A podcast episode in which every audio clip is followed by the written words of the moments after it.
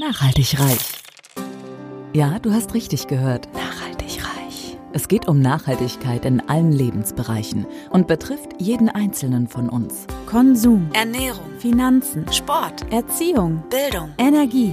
Klaus Hartmann macht Nachhaltigkeit greifbar. Er ist Keynote-Speaker, Dozent und Experte und zeigt auf, warum Nachhaltigkeit die Lebensgrundlage für spätere Generationen ist und wir uns genau jetzt Gedanken darüber machen sollten. Kein erhobener Zeigefinger, eher ein Blick für die Möglichkeiten.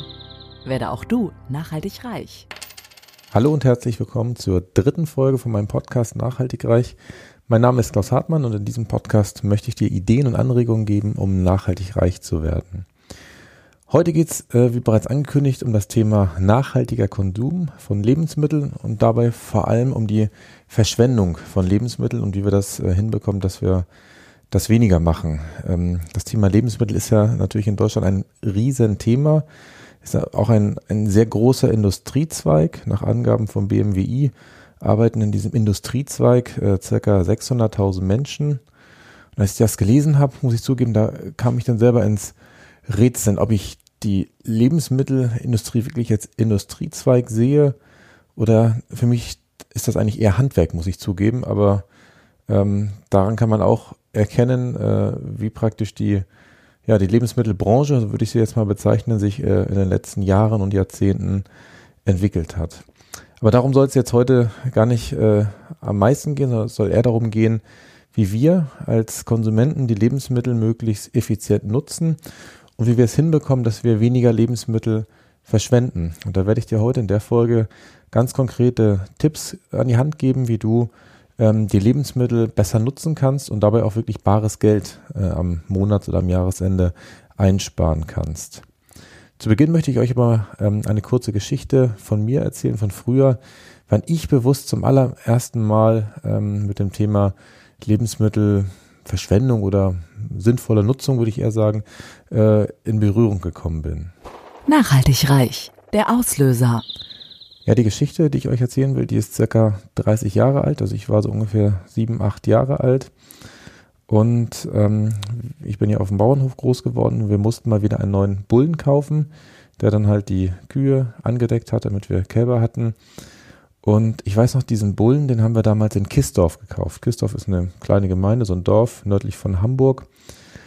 Und der Stall, in dem der Bulle stand, da standen noch nicht viele Kühe, ich glaube, es waren nur so eine Handvoll, der war so richtig dunkel, feucht, also gar nicht so wie heutige Ställe sind, die sind ja lichtdurchflutet, sind hell, haben, haben viel frische Luft da drin und der war so richtig feucht, klein, also flache Decke. Aber ich weiß noch, dass ähm, direkt vor dem Stall war praktisch die Bäckerei von äh, Kistorf. Und ich weiß noch, an dem Morgen, wo wir da waren, das muss ja wahrscheinlich irgendwie am Wochenende gewesen sein, sonst äh, hätte ich ja nicht mitfahren können. Da kamen praktisch aus der Bäckerei von vorne, wahrscheinlich war es ein Sonntag, so ein riesen Sack voll, also so ein, so ein richtiger, so ein Mehlsack, so ein weiß nicht, 50 Kilo Mehlsack, voll mit Brötchen. Und damit wurden damals die, ähm, die Rinder gefüttert. Und ich habe dann noch gefragt, Mensch, sag mal, ist das das Richtige für die? Und man so, ja, das können die auch essen. Das ist ja eh übrig. Das ist praktisch von vorne aus der Bäckerei. Und äh, das wollte halt keiner haben gestern. Und das sind die alten Brötchen, die können wir heute nicht mehr verkaufen. Und äh, bei den Rindern ist es ja noch sinnvoll verwendet. Und das fand ich damals gut, weil ich dachte, okay, dann gibt es da zumindest eine sinnvolle Nutzung dafür. Die müssen nicht wieder äh, kleingeschreddert werden oder ich weiß nicht, was man damit sonst noch Sinnvolles zur damaligen Zeit angefangen hat. Und Jahre später ähm, habe ich dann vernommen, dass das nicht mehr möglich ist. Das habe ich jetzt sogar mal recherchiert. Seit November 2006, also ungefähr, was sind das, 15, 16 Jahre später, ähm, ist praktisch eine EU-Verordnung in Kraft getreten, ähm, dass praktisch bei Mastschweinen und bei anderen Tieren Lebensmittelabfälle nicht mehr äh, verfüttert werden dürfen, um praktisch die Tiere vor Krankheiten und Seuchen, wie zum Beispiel die Maul- und Klauenseuche, zu schützen da regt sich mittlerweile auch schon, ähm, ich sag mal so ein bisschen, ja, eine Gegenbewegung, die sagt, nee, das ist ja eigentlich nicht mehr so zeitgemäß, dass man das alles äh, nicht mehr nutzt und wahrscheinlich in Biogasanlagen oder womöglich ohne das energetisch noch zu nutzen, einfach direkt wieder ähm, verschwendet, Anführungszeichen. Und ähm, das war für mich aber damals so ein schönes Beispiel, wie es halt auch gehen kann, dass man halt ähm, einfach das, was übrig ist, nutzt. Und dabei fällt mir auch gerade noch eine, eine, alte, eine andere Geschichte ein, die tatsächlich noch mal älter ist. Und zwar, meine Großeltern waren ja auch ähm, Landwirte. Und ähm, meine Großmutter, die wohnte nahe, das ist ganz in der Nähe von Kistorf und die ist halt, ähm, hat natürlich den äh, Zweiten Weltkrieg miterlebt und ist halt so geprägt gewesen von dieser Zeit, dass man wirklich ähm, nichts verschwenden darf. Und ich weiß es noch heute, dass sie, wenn wir Erdbeeren gepflückt haben, und es waren viele Erdbeeren in ihrem, Garten, also es waren wirklich äh, also zig Kilo, die man da ernten konnte. Aber bei jeder Erdbeere, wenn auch nur eine noch so kleine Schadstelle dran war, dann wurde nur die Schadstelle weggeschnitten oder selbst wenn hier verkammelt war, wurde praktisch nur das weggeschnitten, was wirklich verschimmelt war. Und der Rest der Erdbeere, der wurde immer genutzt, wurde immer eingekocht, da wurde dann mittags äh, der Nachtisch draus gemacht. Also es wurde nie irgendetwas verschwendet. Das ist natürlich ein Stück weit grenzwertig, weil man ja mittlerweile weiß, dass nicht nur ähm, das, was man optisch sehen kann, dann verschimmelt ist, sondern manchmal die, die Sporen vielleicht noch weiter reingehen. Aber das war tatsächlich eine ganz andere Generation. Also da wurde praktisch nichts weggeworfen, sondern es wurde alles, äh, wie man es im Krieg auch machen musste, natürlich intensiv genutzt. Nachhaltig reich. Der Status quo. Wie ist die Lage in Deutschland heute? Ähm, ich habe mal recherchiert und tatsächlich werden in Deutschland jedes Jahr 18 Millionen Tonnen Lebensmittel verschwendet, also weggeworfen und man könnte sie eigentlich noch essen.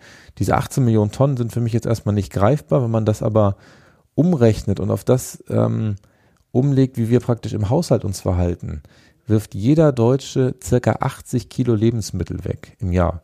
Das bedeutet, ich weiß nicht, wie schwer der Durchschnittsdeutsche ist, ich tippe mal irgendwo 70, 75 Kilo. Wir schmeißen mehr Lebensmittel weg, als wir wiegen jedes Jahr. Da gibt es natürlich dann äh, vielfältige Gründe, warum das so ist. Zum einen wird natürlich schon relativ viel Obst und Gemüse äh, und wahrscheinlich auch andere Produkte schon im Produktionsprozess entsorgt. Äh, ich habe da so eine schöne Doku gesehen. Ähm, die, den Link packe ich in die Show Notes bei Galileo wie zum Beispiel krumme Karotten, die dann nicht richtig normgerecht äh, aussehen oder zu kleine Äpfel oder etwas zu lange Gurken schon wirklich im Produktionsprozess entsorgt werden, so dass 28 Prozent, sprich ein Viertel oder mehr als ein Viertel der produzierten Ware, die äh, auf dem Feld gewachsen ist, gar nicht äh, die Chance hat, äh, gekauft zu werden, weil die Produzenten das schon äh, sehr früh aussortieren. Dann ist es natürlich so, wenn wir einkaufen gehen, dann wollen wir natürlich nicht nur äh, morgens volle Regale sehen, sondern wenn man dann nach der Arbeit einkaufen geht, dann erwartet man natürlich auch vom Supermarkt oder vom Bäcker oder wo auch immer man hingeht, auch zum Ladenschluss natürlich noch immer gerne Auswahl, dass man nicht praktisch noch ein einziges Brot kaufen kann, sondern aus mehreren Broten auswählen kann oder dass man auch bei, bei den Discounter natürlich dann nicht äh, kurz vor Ladenschluss nichts mehr da hat. Und das sorgt natürlich dazu, dass immer irgendwas zum Ladenschluss übrig bleibt. Und dadurch werden im Handel auch nochmal weitere 14 Prozent entsorgt, weil die halt am nächsten Tag dann, ähm, je nachdem welche Ware es ist, nicht mehr verkauft werden können. Aber die meisten Mengen, muss man zugeben, das meiste, was an Lebensmittel praktisch verschwendet wird, das wird tatsächlich zu Hause äh, entsorgt. Und ähm, da gibt es natürlich auch wieder viele Gründe, wodurch das entstehen kann. Das eine ist natürlich, dass wir ähm, durch die tollen Angebote, die natürlich jede Woche wieder neu ins Haus flattern, verlockt sind, äh, zu viel zu kaufen und auch vor Ort, wenn man jetzt irgendwo hingeht, äh, werden natürlich die, die Waren angepriesen, egal auf dem Wochenmarkt oder auch äh, im Supermarkt ist es natürlich immer alles oder irgendwas im Angebot und man hat das Gefühl, jetzt muss man heute dazuschlagen, damit man ähm, nichts verpasst. Dann ist es natürlich häufig so, dass ähm, Waren vielleicht auch falsch gelagert werden, dass zu Hause vielleicht Sachen besser kühl gelagert sein müssten oder die, Kartoffeln vielleicht nicht im Dunkeln gelagert werden und sie dann anfangen zu keimen oder man eventuell ähm, Dinge ähm, einfach aus Versehen zusammenpackt, die vielleicht nicht zusammengehören. Da denke ich an Äpfel und Bananen. Also die Bananen, die reifen deutlich schneller, wenn man sie in die Nähe von den Äpfeln legt. Ein dritter großer Punkt, warum zu Hause tatsächlich sehr, sehr viel Lebensmittel entsorgt werden, ist, das Thema Mindesthaltbarkeitsdatum, da gehe ich gleich nochmal drauf ein, dass es da ein ganz großes Missverständnis gibt, äh, wie man damit äh, umgeht. Dann ist natürlich es zu Hause auch häufig so, dass äh, man nicht knapp kocht, sondern im Zweifel vielleicht zu viel kocht und das, was dann zu viel da ist, vielleicht nicht richtig aufbewahrt äh, bis zur nächsten Mahlzeit. Und ein Grund ist natürlich auch noch ein Stück weit, ähm, dass natürlich das Geld, was wir heutzutage für Essen ausgeben, prozentual weniger ist als noch früher. Also ich habe da auch eine spannende Zahl gelesen. Im Jahr 1950 waren es noch 30 Prozent der Haushaltseinnahmen, die für Essen ausgegeben worden sind. Ähm, und heute sind das nur noch 10 Prozent der Haushaltseinnahmen, die wir für unsere Nahrung ausgeben.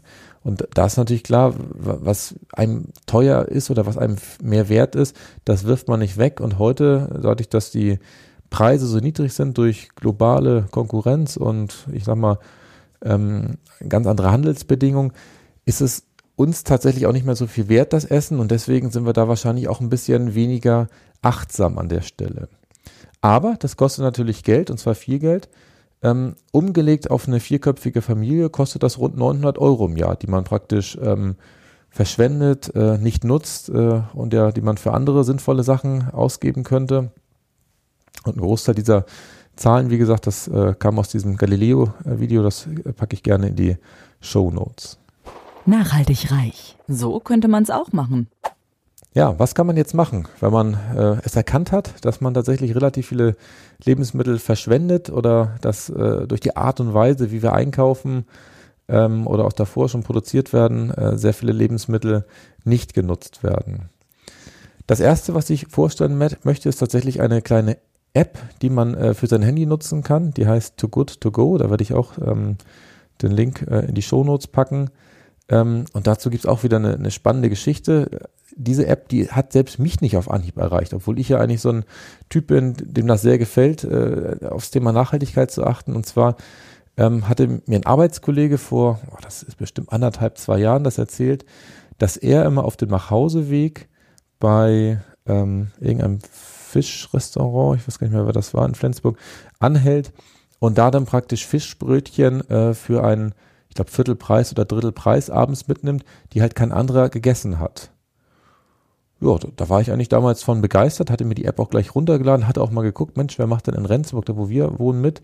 Und die, die Grundidee dieser App, die ist halt so schön, dass man halt sagt, okay, ähm, es ist ja typischerweise so, dass abends zum Ladenschluss noch verschiedene Waren in der Auslage liegen, man aber natürlich am äh, morgen noch nicht weiß, welche Sachen übrig sind, weil dann hätte man sie ja gar nicht erst äh, produziert. Ähm, deswegen stellt man so eine Art Wundertüte zusammen, die man dann äh, praktisch äh, kaufen kann. Ähm, und zur damaligen Zeit war ich noch nicht so richtig angefixt, muss ich zugeben. Aber dadurch, dass ich jetzt ja äh, gekündigt habe bei den Stadtwerken, äh, durfte ich dann auch mein äh, Diensthandy mal aufräumen und die alten Apps da äh, deinstallieren. Und da ist mir die App wieder über den Weg gelaufen. Und in dem Augenblick, wo ich die App auf dem Handy meiner Frau installiert habe, die ja tatsächlich viel, viel häufiger einkaufen geht und da auch viel mehr Interesse daran hat, kam das Ganze ins Laufen. Und mittlerweile ist es tatsächlich so, dass wir ein, zwei, manchmal sogar dreimal pro Woche uns so eine Wundertüte bestellen und wir tatsächlich im Augenblick das vielfach mit äh, Brötchen und Brot machen. Ähm, da sind dann halt so, ah, weiß ich nicht, zehn verschiedene äh, Teilchen drin meistens ein Brot und verschiedene Brötchen.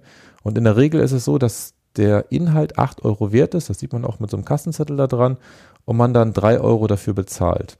Und man kann dann abends entweder so zwischen halb sechs und sechs, je nach Geschäft, manchmal sogar erst um halb acht bis acht, je nachdem, wie es einem passt, äh, an einem Geschäft vorbeifahren, bekommt dann eine Tüte in die Hand gedrückt, hält die App einmal hin, das wird dann da abgestrichen.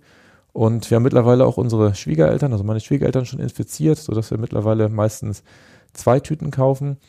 Und tatsächlich habe ich aber auch da das Gefühl, dass da schon noch so ein bisschen ähm, Luft nach oben da ist. Und zwar deswegen, weil ich häufiger schon gesehen habe, dass tatsächlich ähm, wir zwei von drei Tüten kaufen. Das heißt, äh, viele machen dann auch nicht mit, aber ich bin mir ganz sicher, wenn äh, das hier viele Menschen hören, dass wahrscheinlich auch in unserer Region oder in Deutschland äh, mehr Personen da mitmachen. Und auch da von der, äh, von der äh, To-Go-To-Go-Seite gibt es auch noch ein paar spannende Fakten, die ich da einmal noch erzählen will. Und zwar steht da auch, dass praktisch ein Drittel aller Lebensmittel verschwendet werden. Das heißt wirklich, äh, jedes dritte Stück äh, wird praktisch nicht äh, aufgegessen.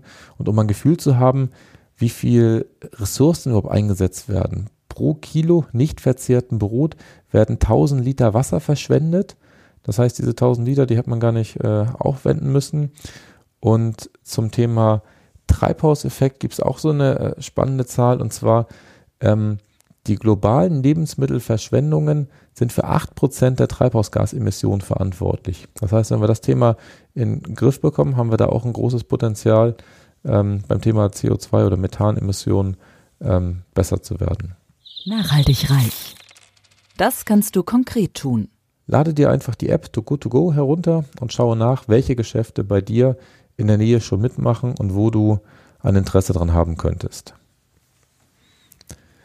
Ja, der zweite Tipp, ähm, das ist eigentlich ein ganz einfacher und zwar, wir schreiben jede Woche Einkaufszettel. Da gibt es auch so eine kleine Geschichte dazu.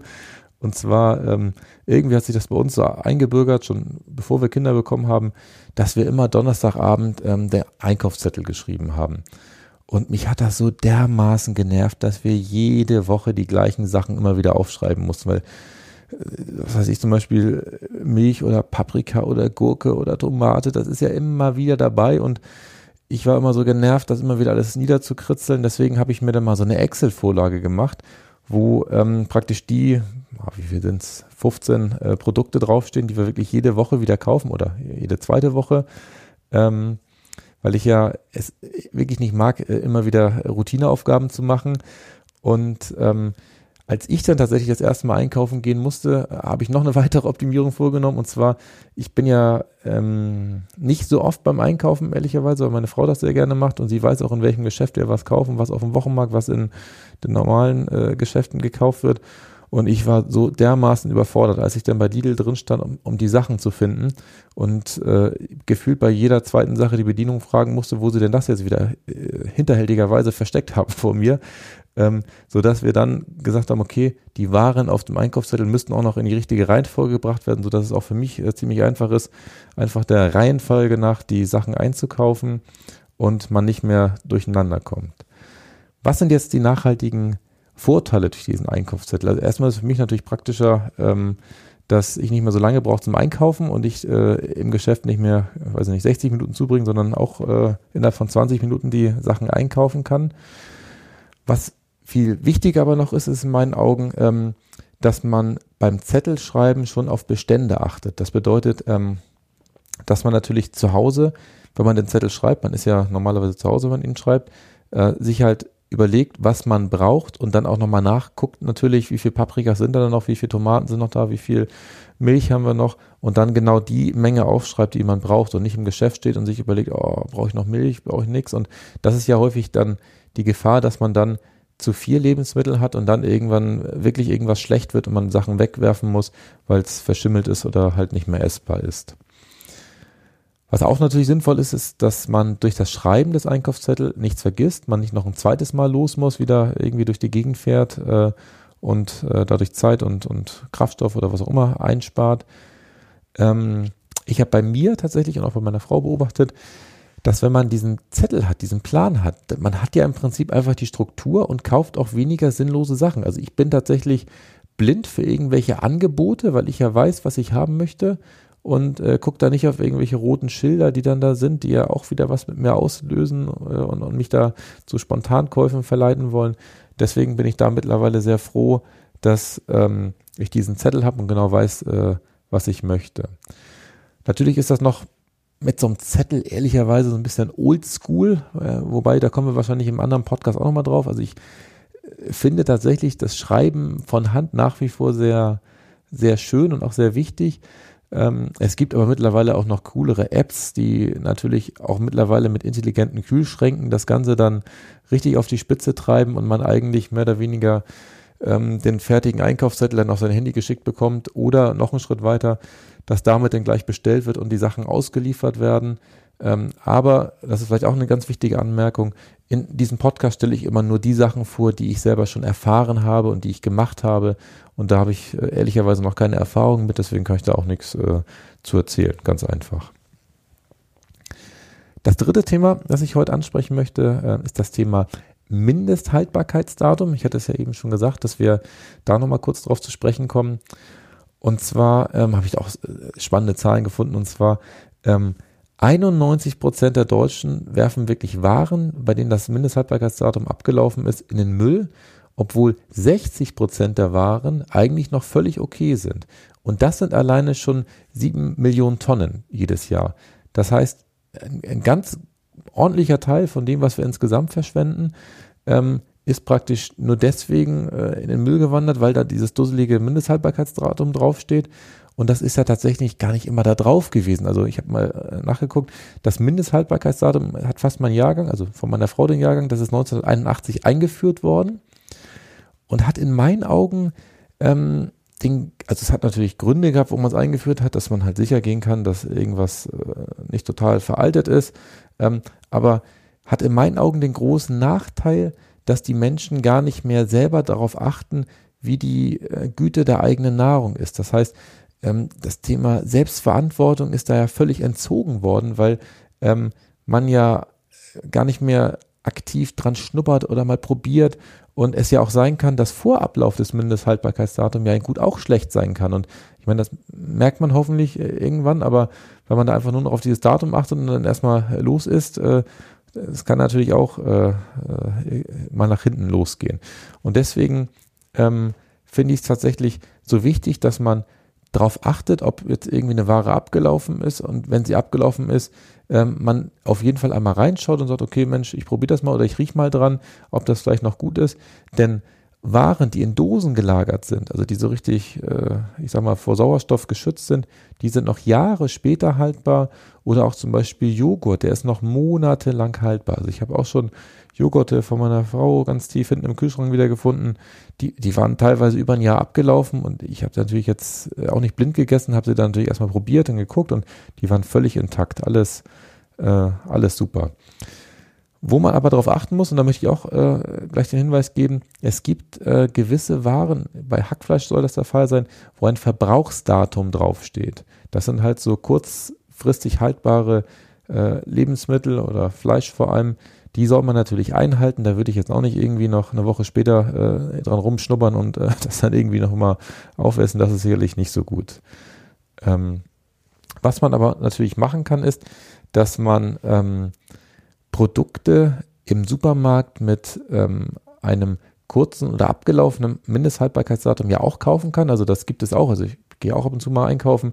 Da gibt es dann in der Regel irgendwie äh, bei den Kühltruhen einen Bereich, der dann kenntlich gemacht ist, wo dann halt Waren drinstehen, die noch kurz haltbar sind.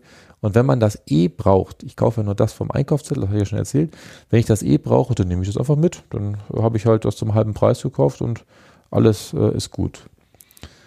Und ähm, eine Idee fällt mir da auch gerade ein äh, zu sehr lange haltbaren Sachen. Ich, ich, nehme den Podcast immer hier im Keller auf, damit ich äh, ruhig äh, und geschützt bin vor den Kindern. Hier unten im Keller lagern tatsächlich noch Säfte, die ich von meiner Oma, die schon vor oh, 15, nee, noch länger, vor, ähm, vor 17 Jahren verstorben ist, habe ich praktisch bei ihr im Keller noch alte Säfte mitgenommen die sie mal eingekocht hat. Und ich habe teilweise Säfte aus den 80er Jahren noch, also die sind etwas jünger als ich, also über 30 Jahre alt. Die sind noch völlig intakt. Da kann man auch noch Marmelade draus machen. Die kann man auch noch so äh, direkt trinken. Und ähm, das gab, glaube ich, auch mal bei, bei das Stern TV oder sowas so eine Sondersendung, wo die teilweise waren, das war dann aber natürlich so in Dosen, äh, hatten, die über 100 Jahre alt sind und wo die Lebensmittel da drin noch völlig intakt gewesen sind. Nachhaltig reich. Das kannst du konkret tun. Bitte schau dir immer das Lebensmittel, wo das Mindesthaltbarkeitsdatum abgelaufen ist, genau an, egal ob Joghurt oder Saft oder irgendwas anderes, bevor du es wirklich in den Müll schmeißt. Denn vielfach äh, kannst du die Sachen noch essen, aber pass natürlich gut auf, isst nur die Dinge, die wirklich äh, in Ordnung sind. Ja, es gibt natürlich noch weitere Tipps, die ich jetzt äh, aber heute nicht alle weiter ausführen möchte. Zum Beispiel eine Sache, die mir ähm, in den Kopf gekommen ist, ist, wenn wir praktisch zu viel gekocht haben, dann frieren wir einfach die Reste ein, damit nichts äh, verkommt. Das, das gleiche machen wir auch ähm, äh, in Restaurants oder so, wenn wir mit den Kindern mal essen gehen, dass in der Regel ich dann die Reste aufesse. Ich bin äh, tatsächlich jemand mit sehr viel Hunger und aber auch zu Hause, wenn wir halt Reste übrig haben, esse ich die meistens auch auf ähm, weil es natürlich frisch meistens besser schmeckt, als wenn es dann nochmal warm gemacht wird. Und dass es auch ganz anders gehen kann, das zeigt uns eigentlich unser Nachbarland in Frankreich. Und zwar ist es in Frankreich so, dass die Supermärkte wirklich verpflichtet sind, ähm, alle Nahrungsreste, die sie am Abend haben, an gemeinnützige Einrichtungen wie zum Beispiel die Tafel zu verteilen. Und wenn sie das nicht tun, dann bekommen die nämlich sogar eine Strafe, ähm, wenn sie das wirklich entsorgen, also in den Müll schmeißen. Und ähm, da kam ich dann auch wieder ans Überlegen. Und äh, es ist ja gefühlt in Frankreich so, also wir fahren gefühlt alle zwei, drei Jahre nach Frankreich in Urlaub, weil wir da ähm, über unsere Trauzeugen so ein Ferienhaus haben, wo wir ab und zu äh, Urlaub machen, dass in Frankreich tatsächlich Nahrung einen höheren Wert hat. Und das äh, merken wir immer, wenn wir im Urlaub sind. Erstmal essen die, Franzo äh, die Franzosen deutlich länger, ausgiebiger. Die, ähm, die Preise sind tatsächlich im Geschäft auch äh, viel teurer und das, das Essen wird ganz anders zelebriert. Und ähm, in Frankreich ist es so, wir hatten ja die Zahl vorhin aus Deutschland, dass wir 80 Kilo pro Kopf äh, wegschmeißen. In Frankreich sind das tatsächlich durch diese Maßnahmen nur noch 20 bis 30 Kilogramm pro Jahr.